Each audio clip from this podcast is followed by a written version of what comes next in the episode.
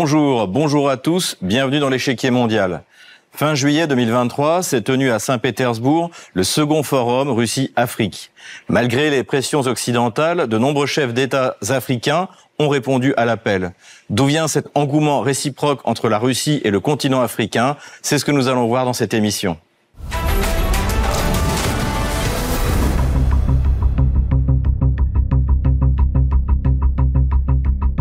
Les 27 et 28 juillet 2023, 49 des 54 pays africains étaient représentés lors du sommet Russie-Afrique qui s'est tenu à Saint-Pétersbourg, dont 17 de leurs dirigeants.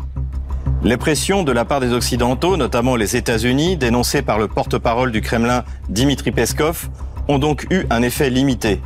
L'intérêt des pays africains pour la Russie ne faiblit pas, au contraire. De nombreux États africains, de surcroît, cherchent à obtenir de la Russie la reprise de l'accord céréalier, vital pour nombre d'entre eux. L'Union africaine se retrouve ainsi, comme la Chine, la Turquie ou l'Arabie saoudite, à vouloir jouer le rôle d'intermédiaire entre Moscou et Kiev. Car tôt ou tard, le conflit en Ukraine arrivera au stade des inévitables négociations. La Russie est un partenaire majeur pour de nombreux pays africains dans le domaine militaire et nucléaire civil. Pour autant, Concernant les investissements directs, elle ne rentre même pas dans le classement des dix premiers acteurs économiques étrangers. L'engouement des pays africains est peut-être finalement dû à l'image de la Russie contemporaine et à celle de son président qui a su dire non à l'Occident collectif. En 2023, la population africaine atteignait presque 1,4 milliard d'habitants et devrait atteindre 2,4 milliards d'ici 2050. Le continent africain connaît la plus forte croissance démographique sur la planète. Malgré ce poids, les pays africains sont peu représentés au sein des instances internationales. Lors du sommet Russie-Afrique, qui s'est tenu à Saint-Pétersbourg fin juillet, plusieurs représentants africains se sont adressés à la Russie pour obtenir son soutien dans le cadre de la réforme des Nations Unies. C'est notamment le cas du président camerounais Paul Biya.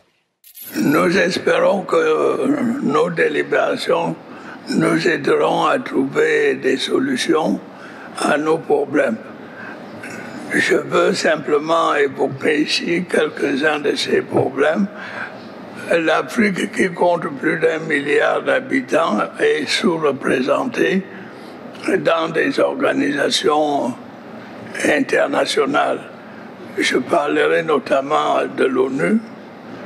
Nous comptons sur l'appui de la Russie pour corriger cette euh, défectuosité.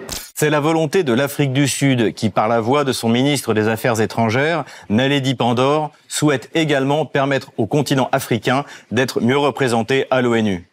Ce que nous souhaitons, c'est une réforme et un renforcement des Nations Unies. Les Nations Unies ont parfois été utilisées à des fins politiques. On en a fait une arme opposant les uns contre les autres. Nous devons y mettre fin. Pour donner un exemple, soudainement dans le contexte du conflit entre l'Ukraine et la Russie, l'Assemblée générale a reçu une sorte de rôle décisif et pourtant, normalement, elle n'en a pas. J'espère donc que des changements de cette nature interviendront dans le futur afin de donner un vrai sens à l'Assemblée générale et non pas cette notion de 15 pays ont le droit de décider du destin du monde. De plus, la guerre en Ukraine entre la Russie et l'OTAN a révélé que contrairement aux calculs occidentaux, les pays africains souhaitaient conserver leur neutralité dans un conflit qui ne les concerne absolument pas. La politique généralement suivie est de privilégier les intérêts nationaux et de ne se priver d'aucun partenaire économique, que ce soit la Chine, l'Inde ou la Turquie. J'ai été très catégorique dans les déclarations que j'ai faites auparavant sur le fait que l'une des caractéristiques de notre propre ligne politique est que nous cherchons à rester non alignés. Nous ne nous attachons donc pas à un pays en particulier parce que c'est très dangereux. Cette neutralité a permis au début de l'été à une délégation menée par l'Union africaine et l'Afrique du Sud de se rendre à la fois à Kiev et à Moscou pour tenter une médiation afin de relancer l'accord céréalier. En réponse à l'accusation portée par les pays occidentaux contre la Russie d'utiliser l'arme de la faim contre les pays africains, Vladimir Poutine a annoncé que la Russie livrerait des céréales à titre gracieux aux six pays africains les plus nécessiteux. J'ai déjà dit que notre pays est capable de remplacer les céréales ukrainiennes à des conditions commerciales comme sous la forme d'une aide gratuite aux pays les plus nécessiteux d'Afrique, d'autant plus que nous attendons une nouvelle récolte record cette année. Pour être précis, j'ajouterai que nous serons prêts au cours des prochains mois, dans les trois ou quatre prochains mois, à fournir gratuitement au Burkina Faso, au Zimbabwe, au Mali, à la Somalie, à la République centrafricaine et à l'Érythrée de 25 000 à 50 000 tonnes de céréales et à assurer une livraison gratuite de ces produits aux consommateurs. Cette contribution de la Russie à la réduction de l'insécurité alimentaire sera soulignée lors du sommet par Azali Assoumani, président de l'Union africaine, qui a qualifié la Russie de partenaire stratégique livrant à l'Afrique 30% de ses approvisionnements en céréales. Bien que prioritaire, la question alimentaire n'a pas été le seul domaine économique où la Russie était attendue. L'industrie était au cœur des préoccupations, notamment pour le Nigeria, qui souhaite développer son secteur métallurgique. C'est ce qu'a expliqué au micro de Russia Today le vice-président nigérian Kashim Shetima. La Russie est bonne dans l'énergie et les industries lourdes. Nous sommes venus explorer la possibilité d'achever le complexe métallurgique d'Ajaokuta, au Nigeria, qui a débuté il y a près de quatre décennies. C'est devenu comme une corde au cou des gouvernements successifs au Nigeria. Mais mon responsable est déterminé à achever et à mettre en service le projet métallurgique d'Ajaokuta. La métallurgie constitue toujours une condition sine qua non au développement industriel de toute nation. Toute nation sérieuse doit produire de l'acier pour les besoins de son développement industriel. Lors du sommet Russie-Afrique, les représentants du Nigeria, du Cameroun et de l'Afrique du Sud ont montré qu'ils avaient pleinement conscience que la faiblesse de l'économie du continent était notamment due au faible niveau de transformation des ressources naturelles qui sont pourtant abondantes. À l'heure actuelle, l'Afrique exporte principalement ses ressources minérales brutes à des compagnies étrangères. Pour le ministre des Affaires étrangères sud-africain, les Africains doivent se diriger vers un modèle économique où ils pourront eux-mêmes produire de la valeur ajoutée. Je pense que le facteur de changement qui doit se manifester est le contrôle adéquat de nos ressources, en assurant une valeur ajoutée, en nous assurant que nous n'exportons pas des matières premières pour ensuite racheter les produits à valeur ajoutée à des prix très élevés, en nous assurant que nous ajoutons de la valeur et que nous vendons des produits finis. Ibrahim Traoré, le président burkinabé, ne dit pas autre chose. Donc, souveraineté, c'est bien. Partenariat gagnant-gagnant. On en parle, mais il faut qu'on définisse clairement les termes. Nous, par exemple, nous disons, nous ne voulons pas exporter nos produits bruts encore, non. Nous, nous produisons du soja, du sésame, de l'arachide, tout ça, c'est des produits oléagineux, mais nous ne voulons plus les, les exporter comme ça. On veut transformer et pouvoir exporter l'huile. On consomme et le surplus, on exporte. Avec une valeur ajoutée. Bien sûr. Sinon, si on prend tout en brut, on, on, on exporte. Regardez notre noix de qualité, comment c'est mhm. c'est banalisé. C'est une ressource naturelle. Mais on exporte toutes les mois. Les autres transforment, même le chocolat de ça, ça revient très cher. Mhm. Les femmes, les produits cosmétiques et tout. Non, il faut qu'on arrête ça. On doit transformer. Les pays africains peuvent aussi devoir faire face à des sanctions économiques occidentales dans le cas où ils prendraient des décisions souveraines, notamment dans le domaine des mœurs, sujet très sensible en Afrique. C'est ce qui est arrivé à l'Ouganda en août 2023. La Banque mondiale suspend l'aide financière à l'Ouganda à cause d'une loi anti-LGBT. La Banque mondiale a pris la décision d'arrêter l'octroi de nouveaux prêts à Kampala au vu de la nouvelle loi anti-homosexuelle promulguée le 29 mai qui contredit fondamentalement les valeurs du groupe de la Banque mondiale, a annoncé le 8 août le communiqué de l'institution financière. Plusieurs pays africains se sont vus suspendre l'aide financière de pays occidentaux tels que les États-Unis et la France. Par exemple, l'aide à l'Éthiopie lors de la construction de son barrage hydroélectrique ou récemment, en juin 2023, l'aide alimentaire au Tigray a été suspendue pour cause de détournement. Le Burkina Faso s'est vu lui aussi privé de financement après que le président burkinabé a exprimé son opposition à une intervention au Niger. C'est cette ingérence occidentale quasi permanente dans les affaires intérieures des pays africains qui pousse nombre d'entre eux à consolider leur souveraineté en se tournant vers de nouveaux partenaires, dont la Russie. Moscou n'a pas hésité à répondre favorablement. Il ne fait aucun doute que l'Afrique ainsi que l'Asie, le Moyen-Orient et l'Amérique latine y occupera une place digne, se libérera définitivement du lourd héritage du colonialisme et du néocolonialisme rejetant ses pratiques actuelles. La Russie a le plaisir de voir l'autorité croissante de certains pays à l'international, ainsi que de l'Afrique dans son ensemble, leur souhait de s'exprimer, de prendre en main la solution des problèmes du continent.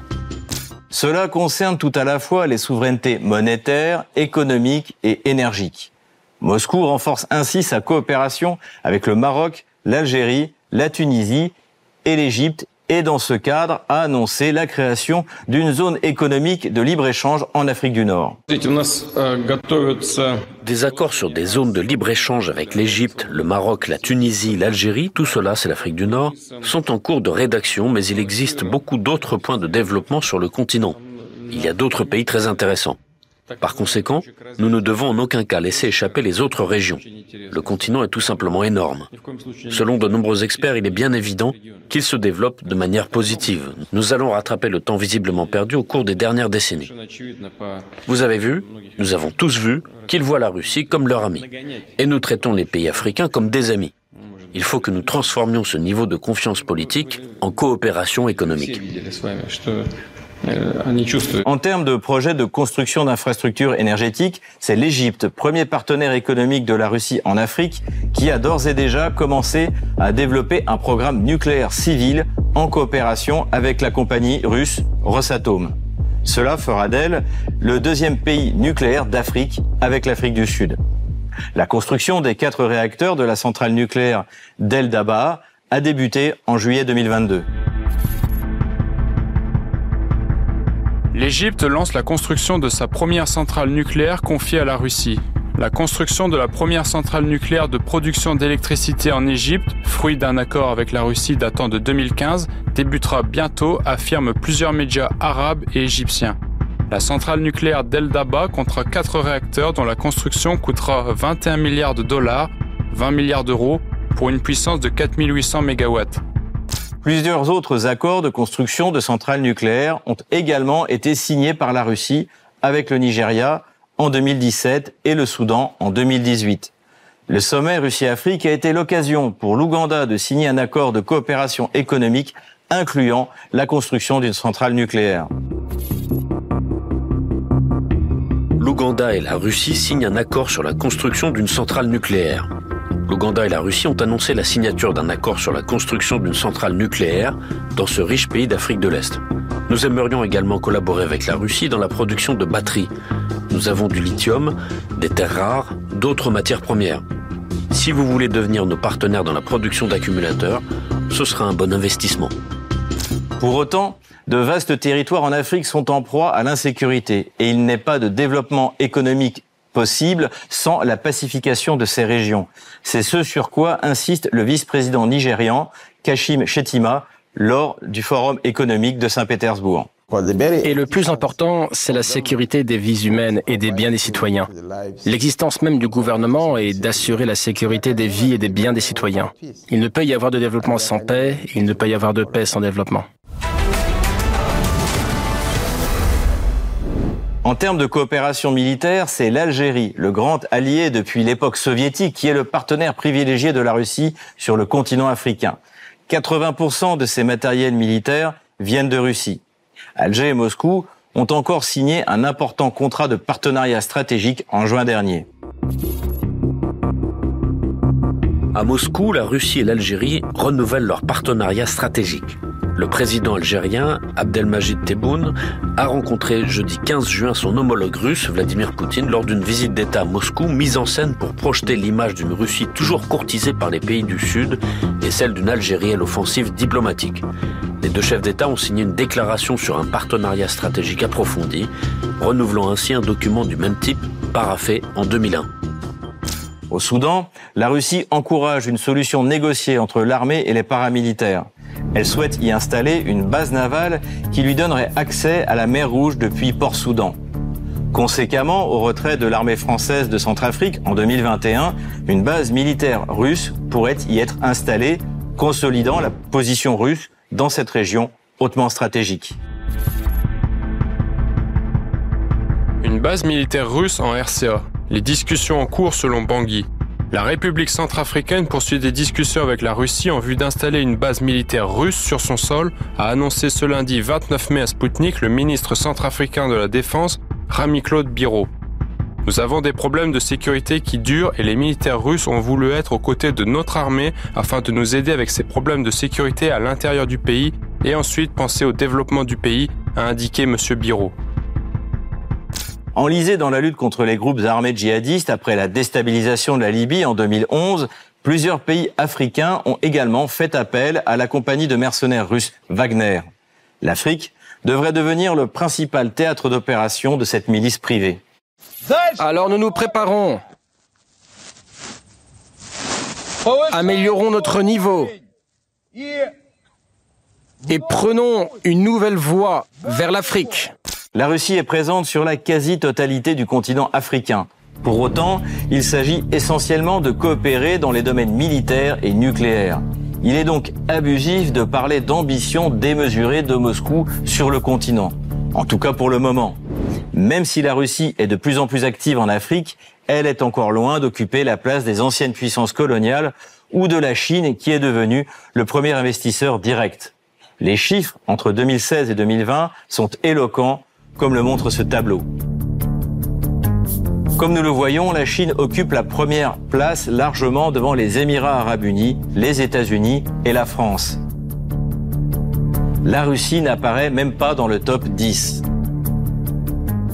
Le forum Russie-Afrique a démontré la popularité de la Russie en Afrique et les Russes ont su avancer leurs pions dans les domaines où ils excellent, le militaire et le nucléaire civil. En matière d'investissement global, la Russie a encore du chemin à parcourir. Cette popularité repose donc sur des raisons qui n'ont peut-être rien à voir avec l'économie ou le militaire. La Russie bénéficie de l'image héritée de l'URSS quand Moscou soutenait les révoltes anticoloniales.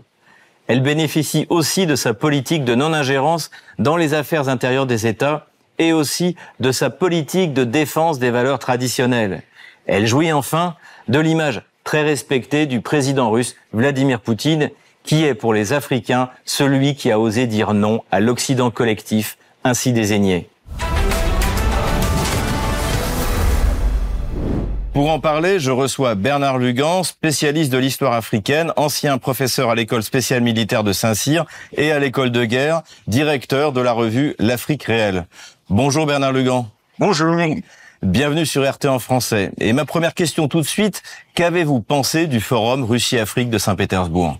Bien, c'est le grand retour euh, confirmé et amplifié euh, de la Russie en Afrique et la grande importance euh, que les Africains donnent désormais à une relation privilégiée qu'ils ont avec la Russie. Alors, on va expliquer pourquoi tout à l'heure, mais c'est assez impressionnant parce qu'il y avait quand même près d'une vingtaine de chefs d'État, et euh, il y avait euh, quasiment tout le monde. Et cette euh, réunion, véritablement, s'est faite d'après les échos que j'ai pu avoir par des amis africains qui y étaient, c'est faite dans une ambiance, j'allais dire, vraiment chaleureuse, ce qui est assez intéressant et qui détonne un peu avec les sommets qui se faisaient avec les, la France notamment, où il y avait parfois un air un peu compassé, un peu gêné. Là, c'était à la fois sérieux, détendu et, et, et bon enfant. Et comment définiriez-vous la, stratégie de la Russie en Afrique? Écoutez, moi, j'ai l'approche de l'historien. Je, regarde toujours un peu en arrière et je vois qu'il y a une continuité. Euh, si l'on reprend l'évolution de cette politique depuis 1945, durant la période stalinienne, à l'époque de l'URSS, euh, la vision de Staline était une vision continentale, européenne. Et ensuite, quand il y a eu les changements euh, politiques et dans la seconde phase de la guerre froide, euh, quand il y a eu euh, cette pression qui s'est faite sur l'Union soviétique, l'Union soviétique alors a défini une stratégie de désencerclement.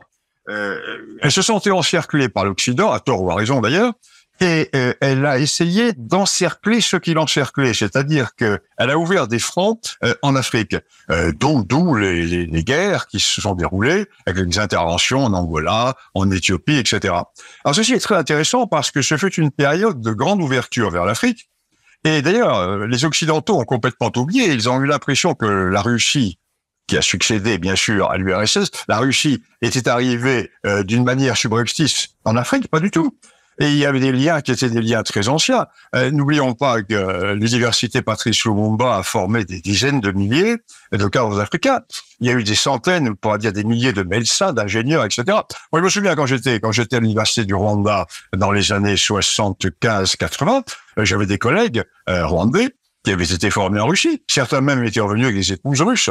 Donc il y avait une vieille tradition. Alors cette tradition a été estompée à l'époque comment dirais-je, Helsinki, à l'époque de, la grande anarchie qui a suivi euh, l'effondrement euh, du communisme.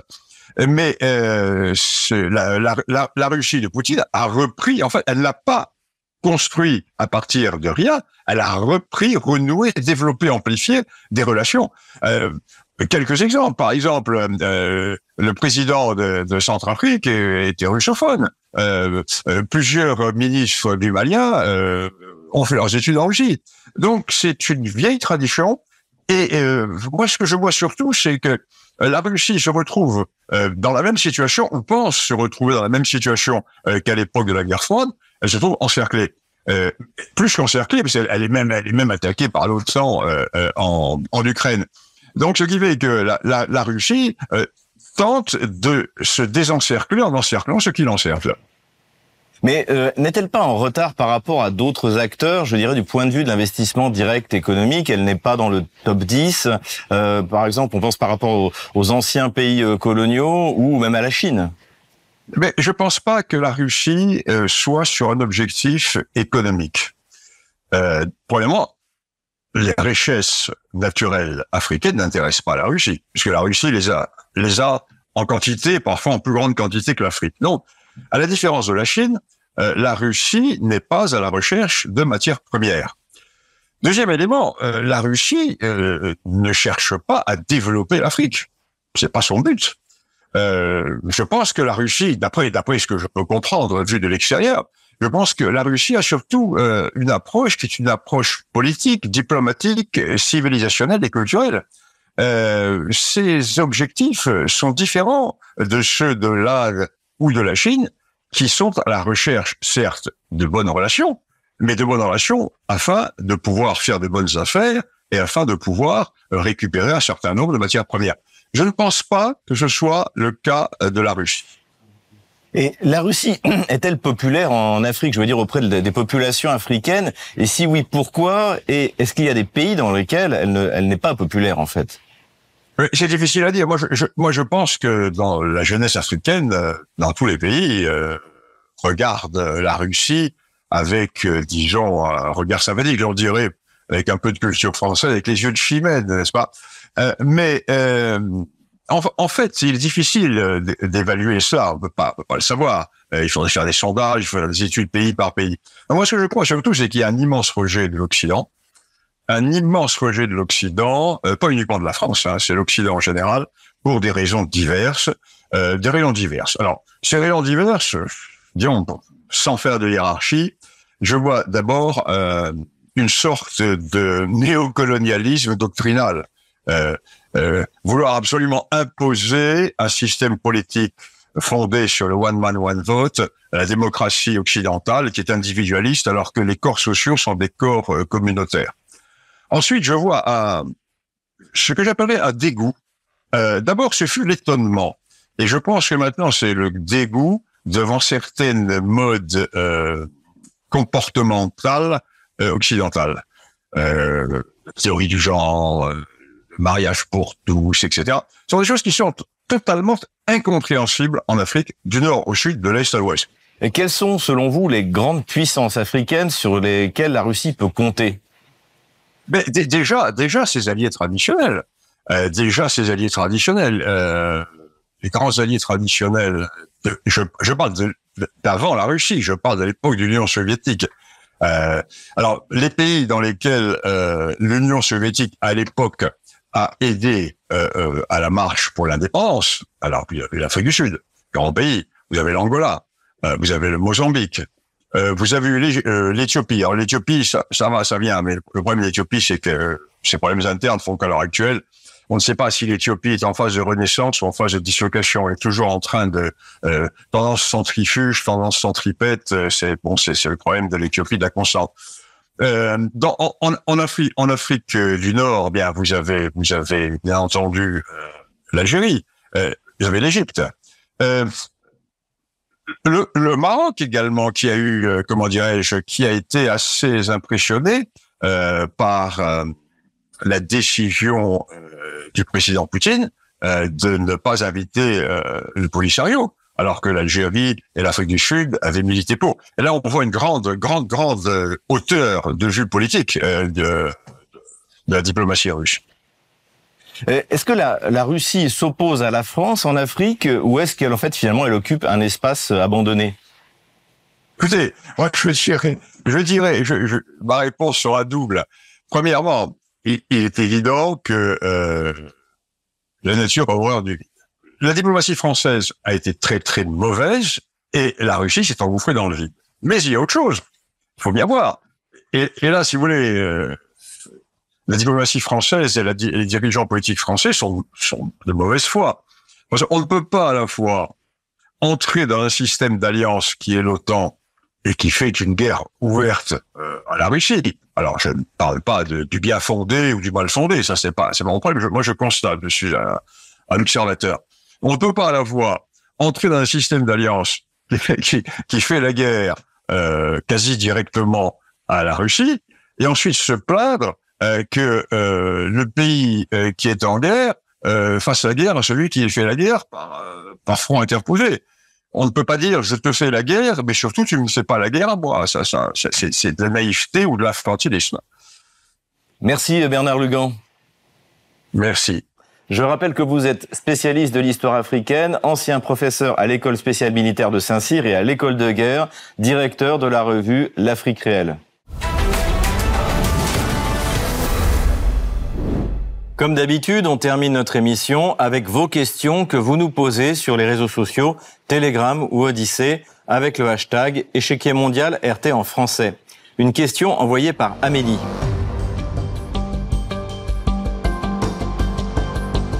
Quelles sont les attentes des pays africains pour une réforme de l'ONU?